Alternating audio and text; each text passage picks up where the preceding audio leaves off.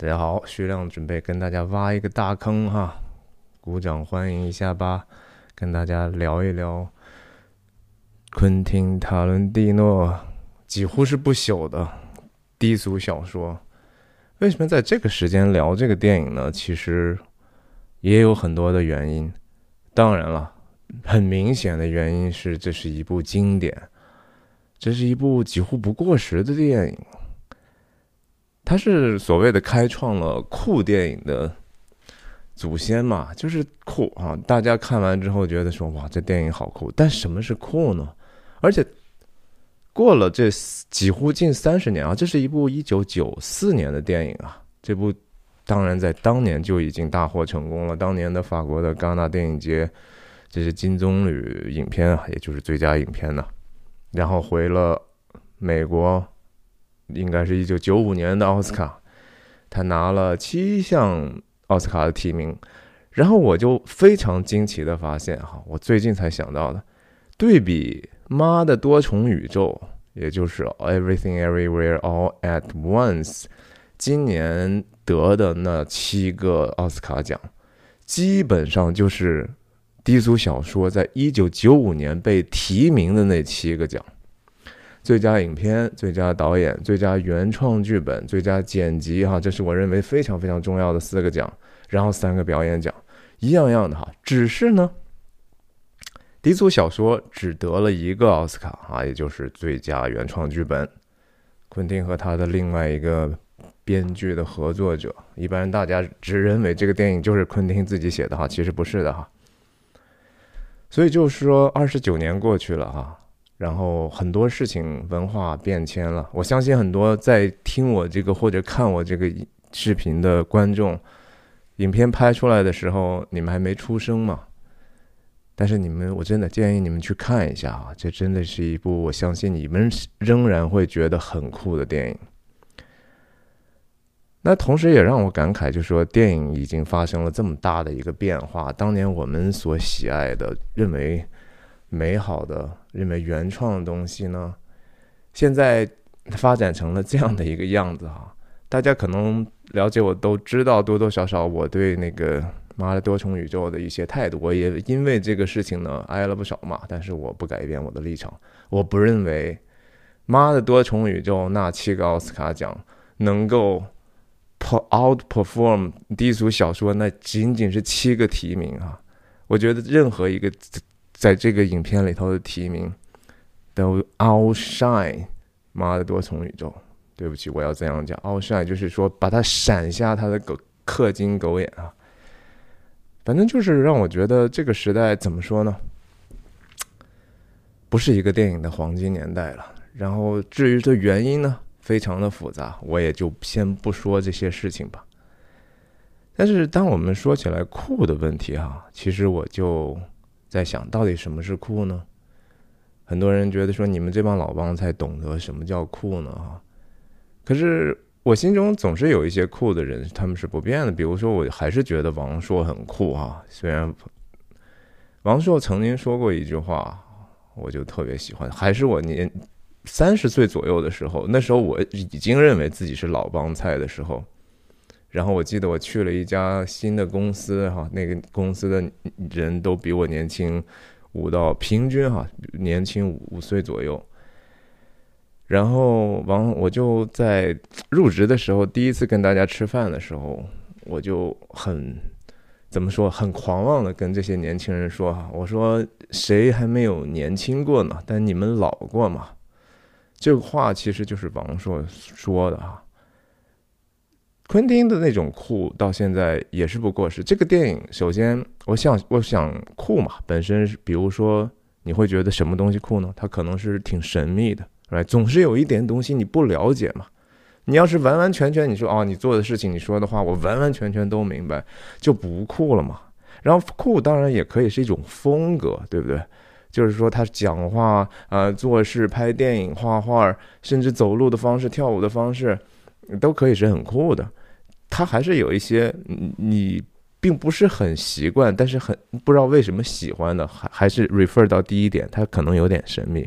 然后同时，它有可能是一种态度，那种态度呢，酷好像很多时候就是我有一点点不是特别在乎就是我 detach 我现在跟你做的这个事情或说的这个主题，我顾左右而言他。我在说这个 A 的时候，其实我心里头想的 B，实际上我指的是 C 哈。啊，这是当然昔日的足球名嘴韩乔生同志的一个特色，但是实际上他是有一点点，就是说。我明明好像有一点点不务正业，我明明拍的是一部犯罪片，就像低俗小说一样，但实际上他又很难讲，它只是一部犯罪电影，只是一部黑帮电影，对不对？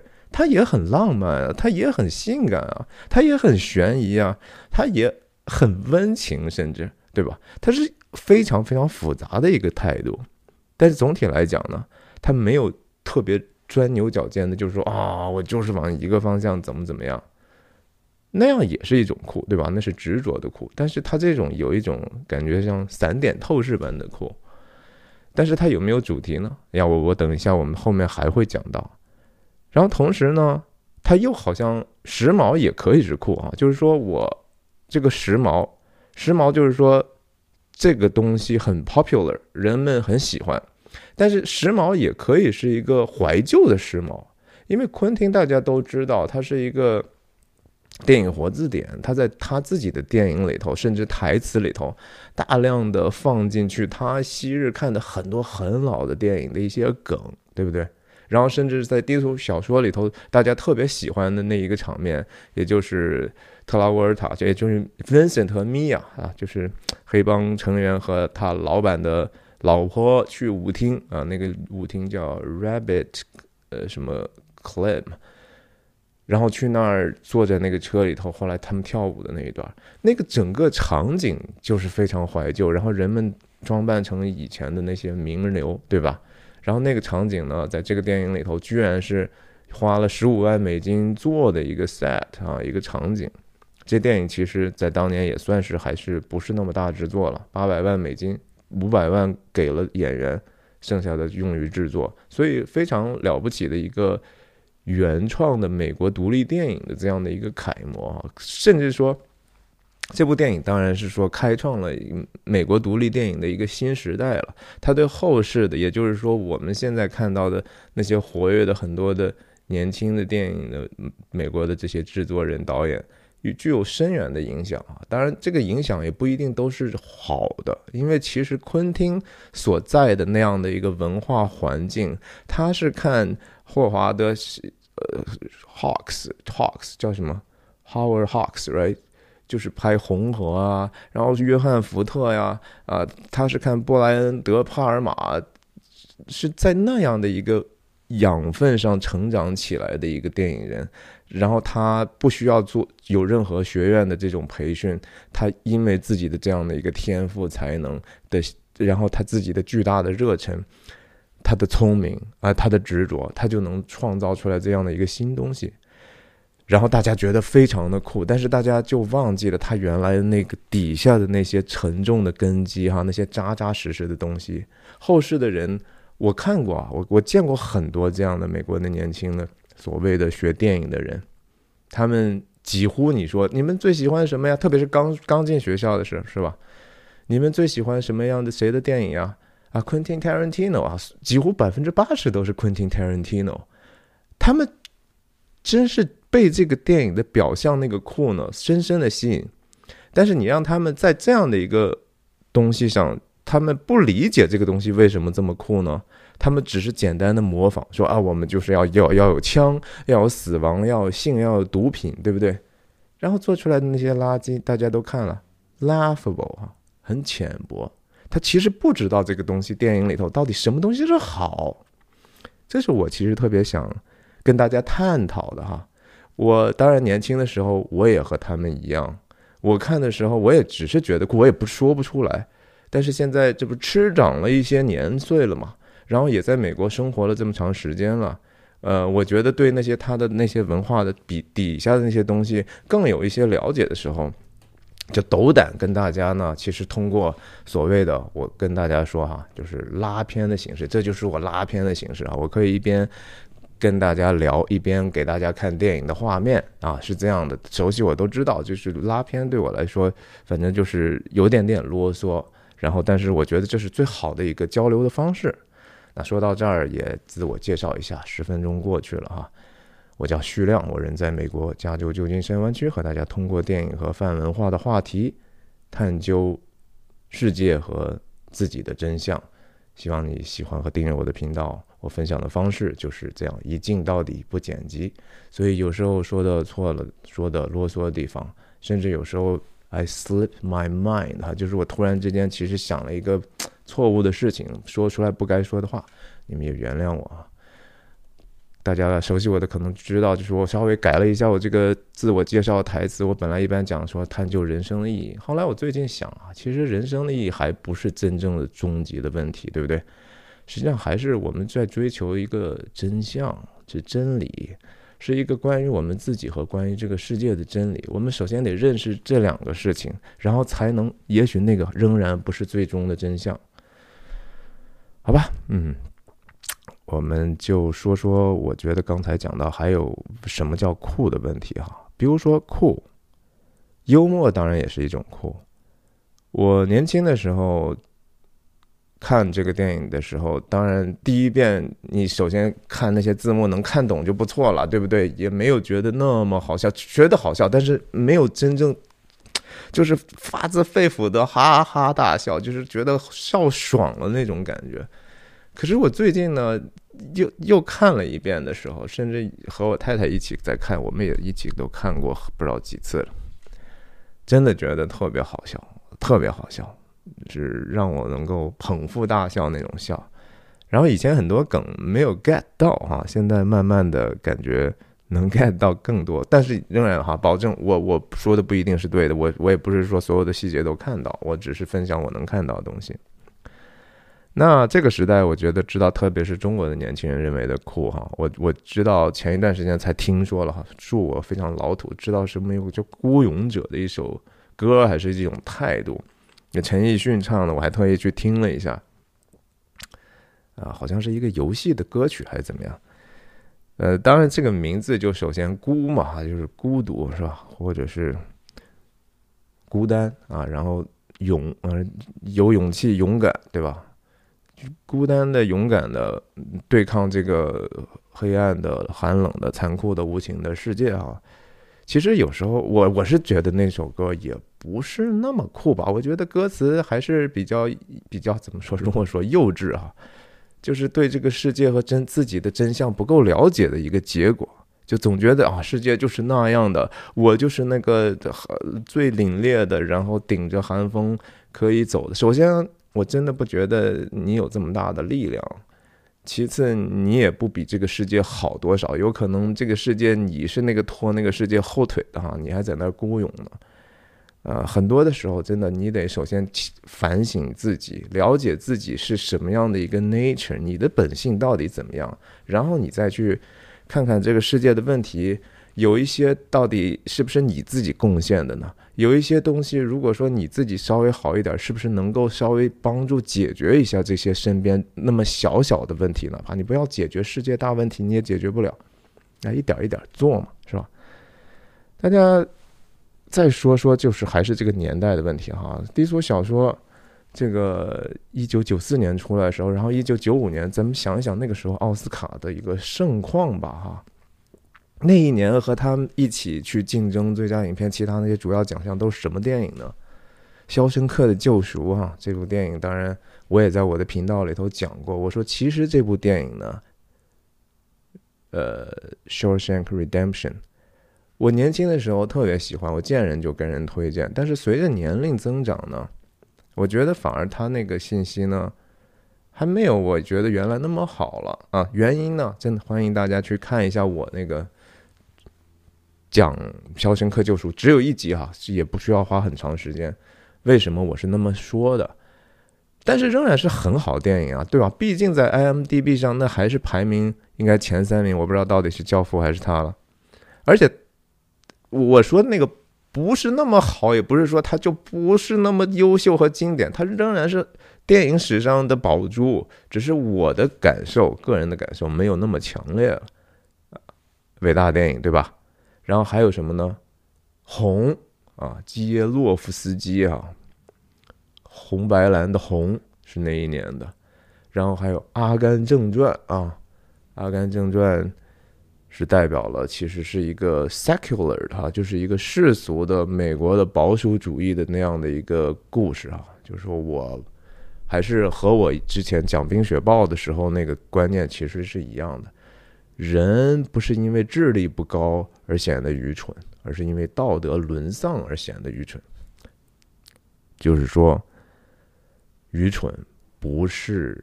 智力问题，而是道德问题，对吧？《阿甘正传》是用一个正向的方式给我们演绎了一个时代风情画，然后，嗯，当时的特效，然后一个非常激励人的一个故事。还有什么电影呢？那年，就是连那个时候的动作片、娱乐片啊，《生死时速》（Speed），基努·里维斯和桑德拉，叫叫什么那个女的演的。那那个动作片的那种张力哈，那种时间的压力，你放到今天来看，仍然优秀的一塌糊涂。那个电影是真正到现在看，你仍然能够一直摁在把你摁在座椅上，让你一直紧张的一个电影。和今天的那些动作片，仍然是甩他们 N 条街。到底发生什么了？啊这个世界就变成感觉。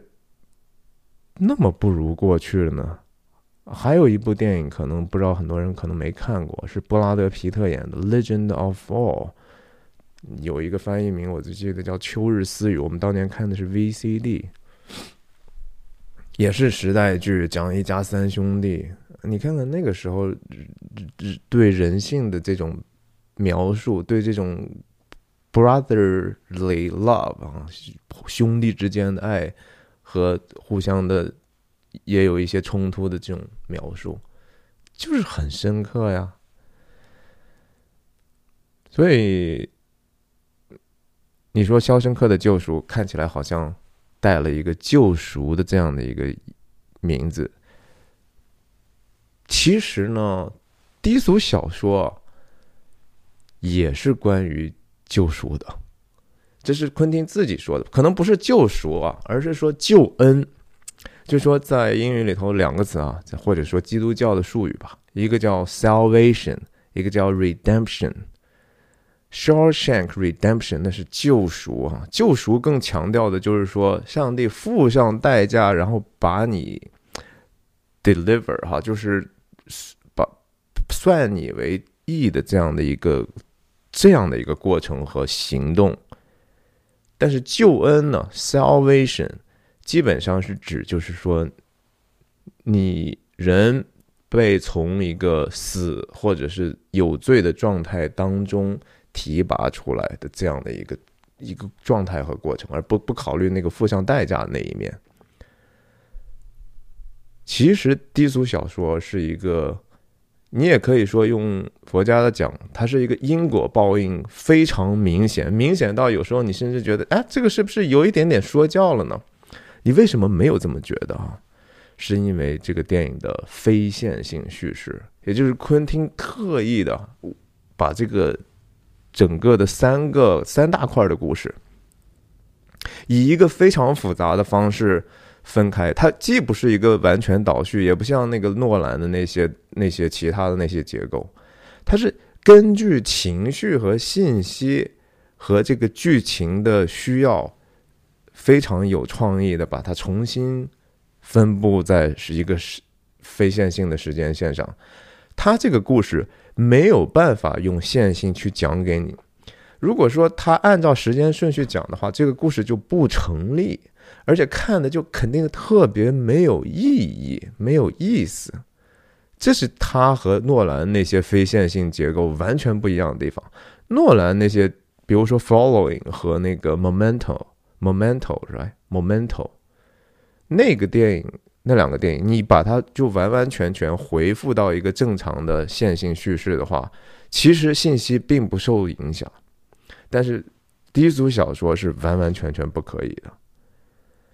你像这个，很多人觉得这个电影酷，是因为它是黑帮啦，涉及到毒品了、性了、暴力了、枪了、谋杀，对吧？甚至强奸、鸡奸，甚至是是吧？健康的、不健康的各种的情欲，然后黑吃黑、赌博，对吧？打拳。但是实际上，我觉得不应该只看这样的一个表象。我相信很多这种过于保守，甚至说拒刻意拒绝世俗文化的一些宗教人士，他们会觉得说啊，这电影就是造成这个世界混乱的一些。他们就是罪魁祸首，其实不是啊。其实有时候那种伪善的这种宗教电影呢，更是这个世界造成堕落的一个原因。我倒觉得说非常诚实的，能够展现人的这种各种各样的困惑、失败，然后他们的黑暗、他们的甚至猥琐、他们的幽暗的内心，实际上是很有力量的。你只有说展现到那样的层次的时候。然后才可能会去想什么东西是好，不要觉得自己已经很好了哈。哎呀，我已经得到救赎救恩了，我好的不得了。我看谁都觉得说他们都是这个世界的问题，这个恰恰就是我觉得孤勇者的问题哈。孤勇者的问题和那个宗教的迂腐人士是一样一样的。所以我为什么我们觉得低俗小说好呢？其实它恰恰，但是它在深层的那个文化结构里头和它那个信息里头呢？又是其实是 deeply religious 啊，这是一个几乎是说富有宗教情节的一部看起来流行文化的电影，这是非常非常吊诡的。大家仔细想一想，这里头当然最重要的一个角色就是 Samuel Jackson 那个黑人演的这个 Jules，right？然后他说话特别的。讲逻辑，然后特别的刻板，甚至很有原则，对不对？他说什么话，当然同时他带着这个黑帮的 bully 的这样的一个倾向，但是他说话是引经据典的。他在影片里头反复出现，甚至说整个就是说，影片里头完完全全回放的一些重复回放的一一个片片段，就是他在准备用枪执行枪决。把他对不起他老板的一个人打死的时候，他所先传讲了一段或者背诵了一段圣经的经文，对不对？那个当然，那个圣经的经文所谓是叫什么？以赛不是以西结书二十五章十七节啊，这是他自己在角色里头说的。但实际上，他说了那么长一段话。大部分的前半部分那些话呢，其实根本不是圣经来的，而是从一个以前的古老电影来的。昆汀有意的把一个那个电影里头也是以一种这种圣经旧约的这种英文的文法去去讲的，但实际上是那个老电影的角色捏造的。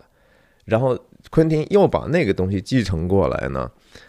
再加上真正的以西结书二十五章十七节，也就是最后那一段，我给大家念一下中文的这种翻译哈，叫以西结书二十五章十七节，我向他们大施报应，发怒斥责他们，我报复他们的时候，他们就知道我是耶和华。那在电影里头，Samuel Jackson 嘛，You know I am the Lord，梆梆梆，然后就打死了。这一段话。在影片里出现了三次左右，然后也是让这个 Jules 这个角色的人物弧光显得最为奇特的，对吧？他最后决定说：“我金盆洗手了，因为我遇到神迹了，我遇到了一个神迹，因为对方有一个小毛贼出来连开数枪，我和我的搭档 Vincent 毫发无损。哈，这个事情一定是上帝在当时下来。”帮我们把这个事情子弹给挡开了啊！就是这个事，否则的话我们必死的。我们怎么就没有死？所以他最后还因为自己的这样的一个转变，放弃了一个本来可以对他来说轻而易举夺走的一个另外一个小毛贼的人命嘛。这是影片的这个终局，是吧？这也是 Vincent 和 Jules 这一对黑帮搭档他们产生最大分歧的地方。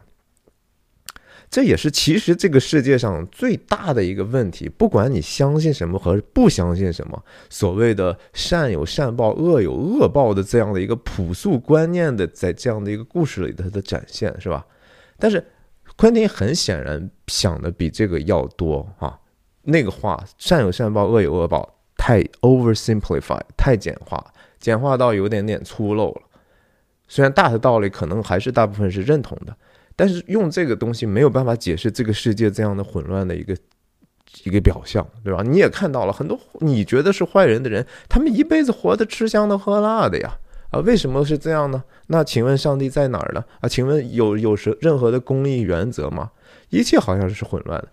这也是昆汀为什么用线性的方式去讲这个电影，呃，非线性的方式讲这个电影，就是只有这样，你才能看到更多的混乱，更像是生活呀。这个事情就这么一件一件，好像既不相干。你看的时候，第一遍的时候，你觉得这事情没什么关系啊？为什么第一幕是一个餐厅里头两个一对 loving birds 哈，一个爱一对爱爱侣？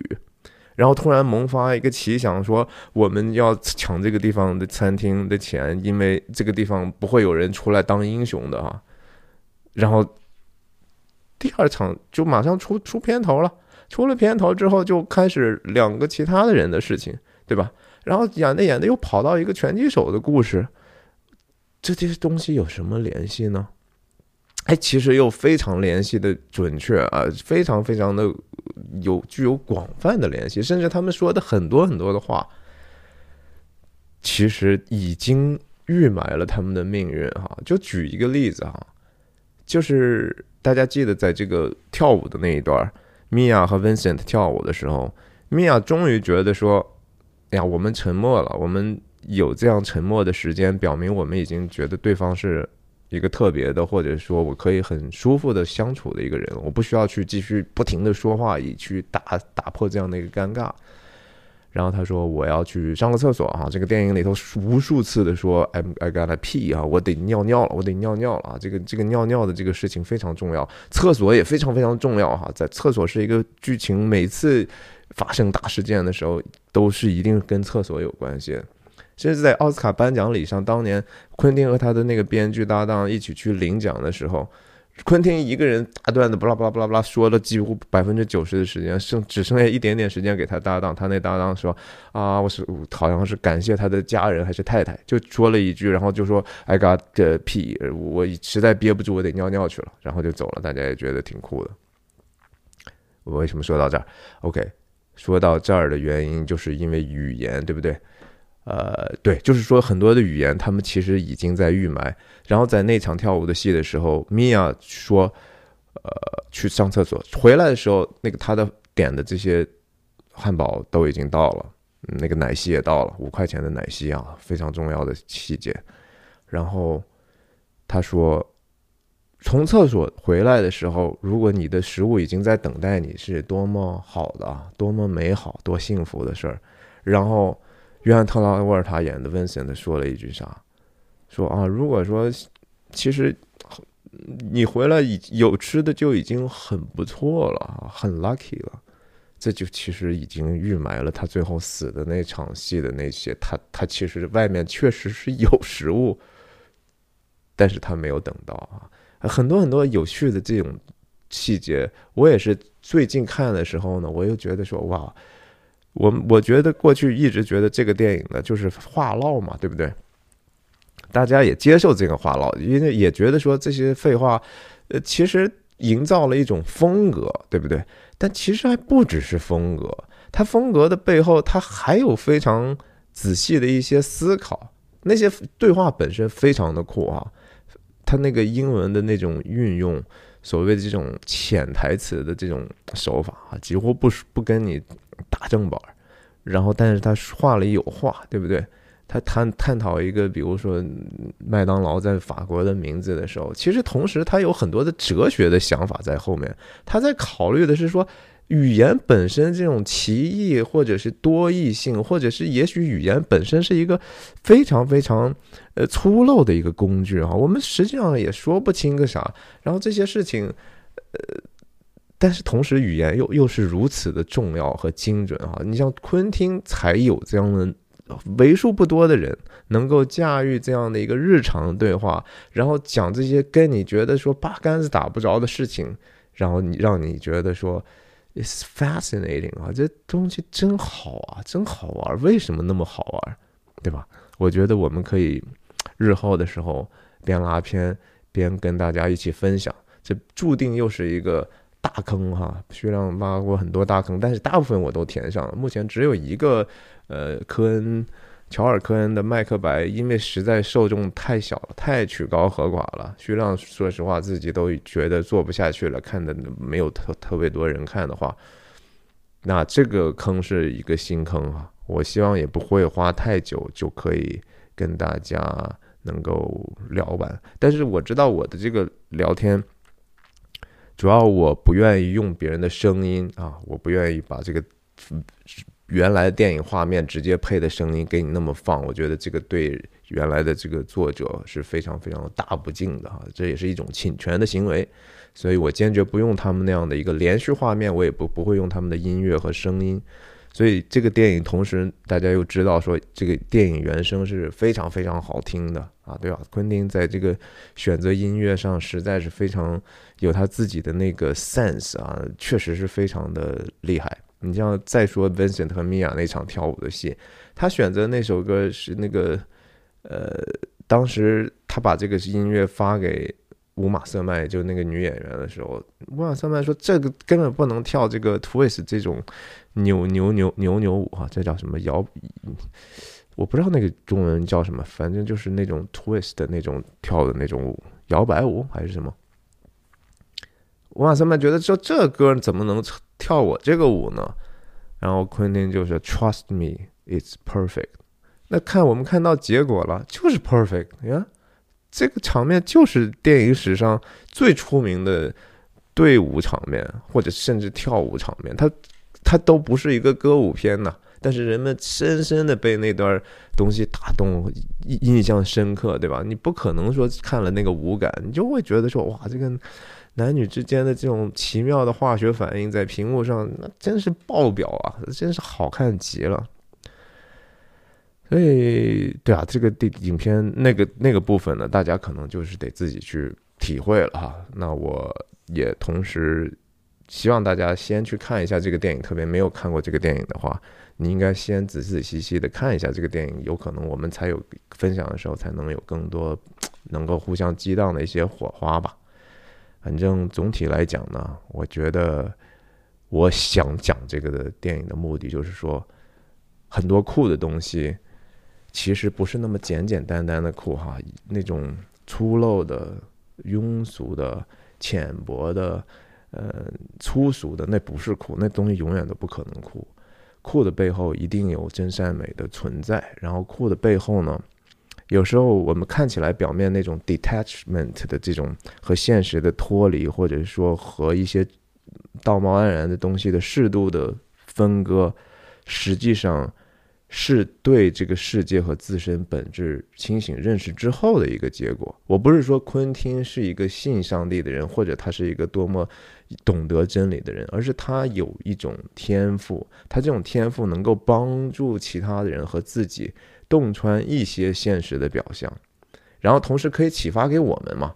他不需要去信仰什么，但是以文艺作品一旦说他创造出来之后，我们观者就带着自己的认知、自己的情绪、自己的习惯去对他重新进行一次在我们脑中或者认知当中的一种创作，对不对？这本身是那个观影的乐趣所在吧。所以就是说，虽然这个电影好像大家觉得看起来一切都是混乱、随机的，人生毫无意义，是虚无的，是都是虚空，都是捕风啊！太阳之下并无新事，甚至很荒诞。但实际上背后呢，它又有因为有一些规律，因为有一些深层的我们自己都无法完完全全明白的规律，让我们同时觉得这个故事是有意义的。我们永远都没有办法在一堆随机的故事里头找到意义感。它这个故事为什么能够让我们觉得如此的有力、有寓意、有趣，这么酷？是因为这是后面是有创造者精心的东西，而且这些精心的东西是有原则的。它一定不是一个随机的，一定不是一个妈的多重宇宙哈，它就是一个实实在在的对现实。深刻认识，然后进而重新创造的一个东西。希望大家跟着我继续走这段旅程，嗯，帮我点赞、传播、分享、投币啊！谢谢大家，再见。